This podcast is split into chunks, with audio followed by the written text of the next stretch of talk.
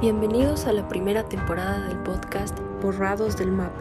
Pretendemos brindar información sobre la muerte y desaparición de figuras importantes en Bolivia. Así que ponte cómodo, selecciona tu snack favorito y prepárate para el misterio.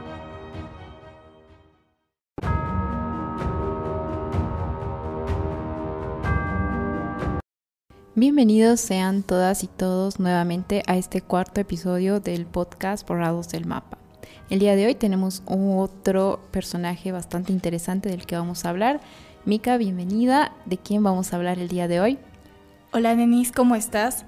Te cuento que en esta ocasión no vamos a hablar solamente de una, sino de varias víctimas de la masacre de la calle Harrington, haciendo hincapié en Ramiro Velasco. A partir de ese momento, todos aquellos elementos que contravengan al decreto ley tienen que andar con su testamento bajo el brazo, porque vamos a ser taxativos. No va a haber perdón. El 17 de julio de 1980, una traición familiar daría comienzo a la última dictadura en Bolivia. Luis García Mesa ejecutaría un golpe de Estado al gobierno de su prima, Lidia Gayler Tejada, presidenta interina de Bolivia en 1980. Este gobierno se instauró por la fuerza, el terrorismo y el miedo. Un narcoestado, recordado como uno de los más aterradores de las dictaduras. En su momento, nubló las esperanzas de los bolivianos que anhelaban la restauración de la democracia.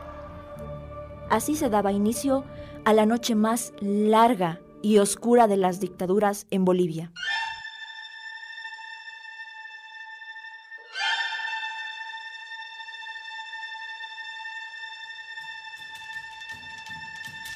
El mandato de García Mesa había iniciado de la mano del ministro del Interior Gómez. El gobierno de García Mesa se caracterizó por la violación de los derechos humanos, privación de la libertad, torturas, desapariciones, masacres y el exilio de opositores. Una época manchada de sangre, dolor y recuerdos de la tortura vivida que cobró más de 29 personas desaparecidas y 500 víctimas de las masacres. Aunque estos números no reflejan realidades exactas, ni víctimas con nombres o apellidos exactos. Muchos desaparecieron en el tiempo y en la historia. El sonido de las calles se silenció por el miedo. Las luces del alumbrado público desaparecieron, dando lugar a una oscuridad profunda. Las calles se vestían con grandes dosis de tensión, donde solo se escuchaban los pasos apresurados de los ciudadanos gritos de los militares, algunas balas perdidas y el sonido de las llantas frenando bruscamente de los jeeps militares. La noche se había convertido en la representación de la más tenebrosa pesadilla. En medio de estas noches de opresión, las luces de la democracia no se habían apagado por completo. En el anonimato, círculos políticos y defensores de la democracia se reunieron a pesar de las amenazas. Miles de bolivianos convirtieron esas oscuras y silenciosas noches en su campo de lucha por la democracia. El periodo de las dictaduras había sometido a la economía de Bolivia y las condiciones de vida de muchos bolivianos se encontraban en las peores condiciones. Solo en la dictadura de Banzer, Bolivia había contraído la deuda más grande de su historia, de 24 millones de dólares. Los salarios habían bajado dando lugar al inicio de la inflación en Bolivia y el costo de la vida aumentó dando lugar a una brecha más grande de desigualdades. El tema de la canasta familiar molestó a los bolivianos, en especial a un pequeño grupo de militantes del Movimiento de Izquierda Revolucionario, MIR. Se llevaría a cabo una reunión de la Dirección Nacional del MIR para tratar este tema, teniendo como finalidad dar los últimos detalles a una huelga nacional para protestar en contra del gobierno de García Mesa. Pero este plan se vería estropeado por un agente infiltrado. Él mismo estaba en las filas del MIR, siendo hijo de un miembro del bloque campesino del MIR y encargado de cuidar la oficina del partido del Mariscal Santa Cruz. 15 de enero. Esa fue la información que cambiaría el rumbo de la vida de los miembros del directorio del MIR. A pesar de que la fecha era de suma importancia, las Fuerzas Armadas no contaban con el lugar exacto de reunión. Entonces, desplegaron un operativo dividido en tres puntos, tres hipótesis. La calle Harrington, el Parque Uruguay y la Casa del Alto Brajes. La reunión se llevaba a cabo en la casa de la Embajada de Francia de la calle Harrington. En este lugar fue donde Gregorio Andrade decidió marcharse hacia el punto de reunión del Parque Uruguay.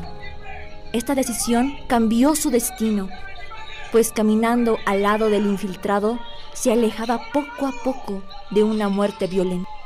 Al llegar a este punto de encuentro alternativo, Andrade fue atacado por los militares. El infiltrado reveló su identidad después de ser golpeado y decir, Trabajo para ustedes. Mostró una credencial que lo relacionaba con las Fuerzas Armadas y sobre todo con Luis García Mesa. Después de ser torturado, Andrade finalmente reveló el punto de encuentro, la casa de la calle Harrington. Mientras Andrade se alejaba de aquella casa número 730 de la Harrington, en la zona de Sopocachi, los demás dirigentes se encontraban finalizando la reunión, pero escucharon un ruido. El frenazo de dos jeeps daría inicio a la masacre. Los presentes en la reunión, Ramiro Velasco, José Luis Suárez, José Reyes, Ricardo Navarro, Artemio Camargo, Arcil Menacho, Gonzalo Barrón, Jorge Valdivieso y Gloria Ardaya se asomaron por la ventana viendo cómo una multitud de militares se acercaban peligrosamente desde sus motorizados. Los militares treparon por las rejas hasta que lograron entrar al lugar. En medio del pánico, los presentes de la reunión se dispersaron alrededor de la casa. La segunda sobreviviente, Gloria Ardaya, se refugió debajo de una cama donde logró escuchar cómo un militar decía, Hipótesis confirmada. La misión fue sencillamente siniestra. Los militares debían tomar la casa en la que se encontraban los dirigentes, identificarlos, capturarlos y eliminarlos. Se logró capturar a ocho y ese fue el número de asesinatos. De las 12 personas que asistieron a la reunión, dos sobrevivieron porque se equivocaron de dirección.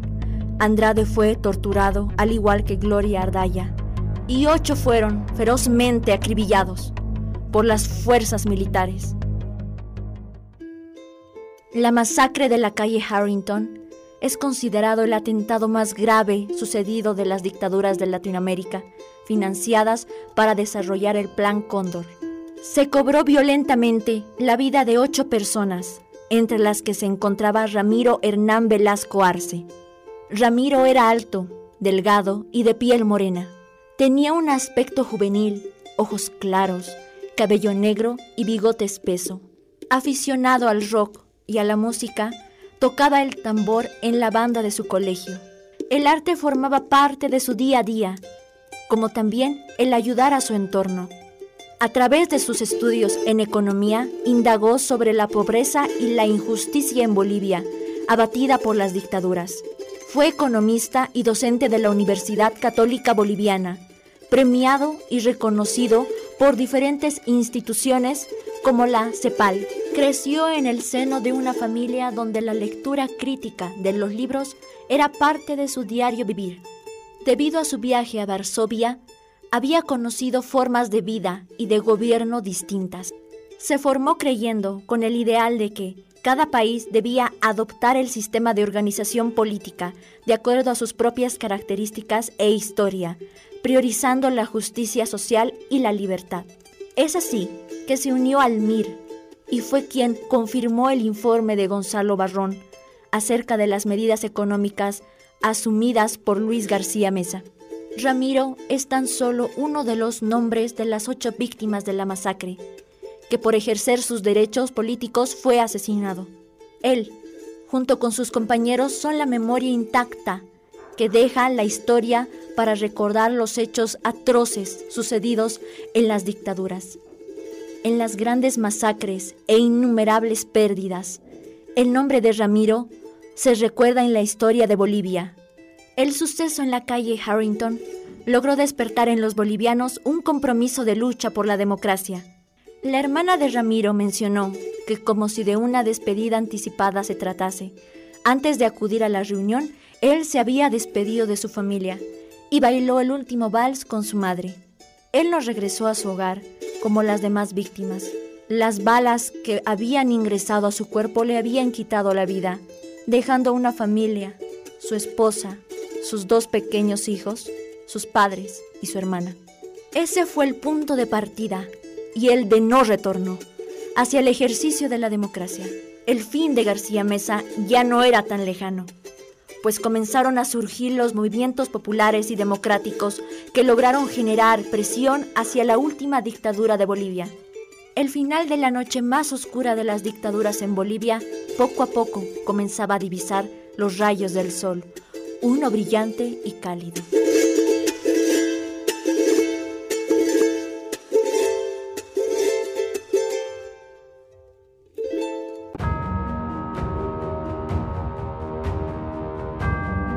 Esta crónica fue hecha por Lea Camacho, Mirna Encinas, Lucas González y Sharin García.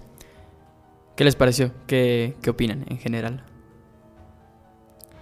Creo que es una crónica demasiado emotiva, de hecho, porque habla justamente no de una víctima, sino de varias, en un suceso que tal vez muchos olvidamos porque no es eh, muy mencionado, tal vez en las clases de historia de los colegios, no es un hecho muy recordado, de hecho pero eh, creo que a través de esta crónica podemos ver el impacto que realmente han tenido las dictaduras y yo no hablaría solamente de ocho víctimas, porque de hecho eh, Gloria Ardaya, que fue una de las personas que logró sobrevivir al altercado, creo que es otra víctima más por el hecho de que ha visto todo lo que le ha pasado a sus compañeros, ¿no? Y es bastante, supongo que es una situación bastante horrible, porque es ver a tus compañeros y no poder hacer absolutamente nada y tener constantemente en la memoria el recuerdo de qué podría haber hecho, qué no podría haber hecho, qué podríamos haber cambiado para que no hubiera, em, para que no hubiera ocurrido este suceso, ¿no? Y bueno, también considerar que ella después de, em, de que sucedió el altercado fue torturada, fue vejada y bueno, es básicamente decir un milagro que haya seguido con vida hasta el momento, ¿no? Entonces creo que se debería hablar de todas las víctimas que han sufrido, tanto las víctimas que han fallecido detrás de este suceso, como las que han quedado y siguen recordándolo hasta el momento. Sí, yo también, antes de escuchar la crónica que acabamos de escuchar, no sabía, no tenía mucha información acerca sobre este suceso. Bueno, prácticamente pasó en La Paz y como dices, no es algo que se mencione mucho. Yo recuerdo que en las clases de historia solamente se habla de la dictadura de, García Mesa como algo muy rápido. Esto pasó, tuvo tales eh, víctimas, pero víctimas de tipo militares, cosas de ese, de, de ese estilo. No, no se habla de este de este hecho. Pero yo creo que no es algo que tal vez se hubiese podido evitar. Si es que no hubiese pasado esa noche, en ese día, en esa reunión, hubiese pasado en otro momento, tal vez con otras víctimas, tal vez en otro lugar. Y es cosa de, las dictaduras prácticamente, fuera del hecho de que eh, si bien han habido dictaduras en, en otros países que al fin y al cabo han tenido tal vez como que un resultado no positivo, pero que han cambiado la forma en la que los países viven. Por ejemplo, se menciona mucho la dictadura de Pinochet en Chile, que ha cambiado mucho la manera en la que se vive ahora en Chile y sobre las reglas, la clase de país que es, cómo prospera. Y lamentablemente en Bolivia, con García Mesa, no ha sido una clase de dictadura que haya dejado por lo menos algo bueno al país. Simplemente eh, han hecho lo que todos saben hacer, hacerse del poder, enriquecerse, matar por matar, hacerse dueños del poder y ya. Entonces, eh, me parece bastante triste la historia de estas personas y yo creo que como bolivianos y como también he visto que se recuerda justamente esta calle como un lugar en el que eh, fueron personas que estaban luchando por la democracia del país, que son verdaderos héroes nacionales. Sí, un poco lo que me refería con lo de las víctimas que quedan hasta cierto punto y el hecho de pensar si algo podría haber sido diferente. Evidentemente, tal vez no, al, nada podría haber evitado que, suceda este suceso, pero eh, justamente lo que mencionaban algunos de los familiares era que la razón por la que se atrasó un poco la reunión era porque justamente uno de los miembros eh, había, se había atrasado, ¿no? No había llegado y por eso lo estaban esperando. Entonces, em, tal vez si alguna cosa hubiera surgido diferente, eh, es lo que imagino que piensan los, los familiares y las víctimas que han quedado, ¿no? Que si algo habría sido diferente, tal vez, no sé, alguien se podría haber salvado o algo se podría haber evitado, pero evidentemente es, tal vez habría sido simplemente postergar este suceso. Sí, justo ahorita que dices eso, eh, en el relato de, de la superviviente dice, eh, estábamos finalizando la reunión, entonces claro, cinco minutos antes terminada la reunión nos íbamos, no llegaban los militares, o sea, son, son suposiciones que, que pueden haber pasado, que pudieran haber cambiado las cosas, tal vez si estos personajes no hubieran sufrido eso, no se hubiera continuado con la lucha de la forma que se lo hizo, porque sabemos que siempre que pasa algo de esto tiene una reacción en la población y creo que eso es, es, fundamental en este tipo de, de acontecimientos. Y por otro lado, creo que es tan poco conocido este tema, la masacre en la calle Harrington, yo no tenía idea de su existencia y normalmente no, no vemos la historia como algo que se pueda contar de otra forma, ¿no? Es como que ya contamos historia, murieron tal cantidad de personas, esta fue la dictadura, de tal lado año a tal año, apréndetelo y da tu examen. Pero tal vez podríamos pensar en las cosas diferentes porque cuando escucho esto, pienso en que se puede hacer un video, un corto, algo, porque es muy interesante. De hecho, si, si volvemos un poco en nuestra memoria, seguramente hemos visto esta escena en algún lugar, ¿no? Militares trepando ventanas en una reunión, que las personas se esconden y saltan por las ventanas y escapan. Entonces, es, es muy interesante ver y conocer historia del país que no que muchos de nosotros tal vez no hubiéramos conocido de no ser por, por las crónicas que estamos escuchando. Sí, comparto contigo, Gabo. Es, es, bueno, es una pena, ¿no? Hay un gran número de, de víctimas de estos hechos, sobre todo de las dictaduras, ¿no? Eh, algo que quería compartir con ustedes es que, claro, eh, al momento de escuchar la llegada de los jeeps, eh, bueno, Gloria Ardaya sí recurrió a, buscar, bueno, pensando en salvar su vida, buscó una cama y se metió bajo, mientras los otros integrantes comenzaron a pensar en qué podían hacer, ¿no? ¿Qué podemos hacer? ¿Qué, qué solución? A ver cómo salimos de esta y, bueno, lo primero que hicieron es cambiarse los nombres. ¿Por qué? Porque los militares llegaron y, bueno, lo primero que querían hacer era identificar, porque tenían la misión de identificar, capturar y asesinar. Entonces, al momento de llegar, lo primero que hicieron los, los líderes de este, del MIR, eh, quisieron, hicieron el intento de cambiar sus nombres, ¿no? Pero bueno, resultó mal y terminaron asesinándolos de una manera cruel, ¿no? Eh, algo importante también eh, es la vida que continuó Gloria, ¿no? Un par de meses después es que comenzó su salida del país. Si no estoy mal, empezó por Perú, estuvo en Argentina y actualmente creo que vive en Ecuador. Sí, ha, sido exiliada debido al, peligro que corría su vida, ¿no? Y por recomendación de personas de la organización es que le ayudaron a, en realidad le ayudaron a escapar del país después de esto, de este sucedido y, y bueno, y también me llama la atención mm, qué habrá pasado con, Gloria en ese momento para que no la hayan matado, ¿no? ¿Qué, qué habrá pasado? ¿Por qué los militares no, no, habrán, no, habrá, seguido el mismo camino que sus compañeros? Suerte, tal vez. A veces influye también. Claro, ah, tal vez. Ah, y algo importante es que mientras estaba Gloria eh, bajo la cama, los militares estaban ya revisando los cuerpos de los, de los otros compañeros y si no estoy mal, uno de los cuerpos cayó frente a, la cama. Entonces Gloria justo vio caer la cara de su compañero llena de sangre. Entonces, bueno, me imagino que habrá sido algo sumamente traumante y bueno, la debe perseguir hasta estos días, ¿no? De hecho, creo que eh, justamente como mencionábamos, ¿no? Creo que ha sido una víctima más, o sea, que no se la toma a veces mucho en cuenta por el hecho de que sobrevivió, pero el recuerdo permanece en ella, ¿no? Porque fue torturada y, la simple imagen que tú mencionas, que recuerda, creo que es algo que la va a perseguir por el resto de su vida.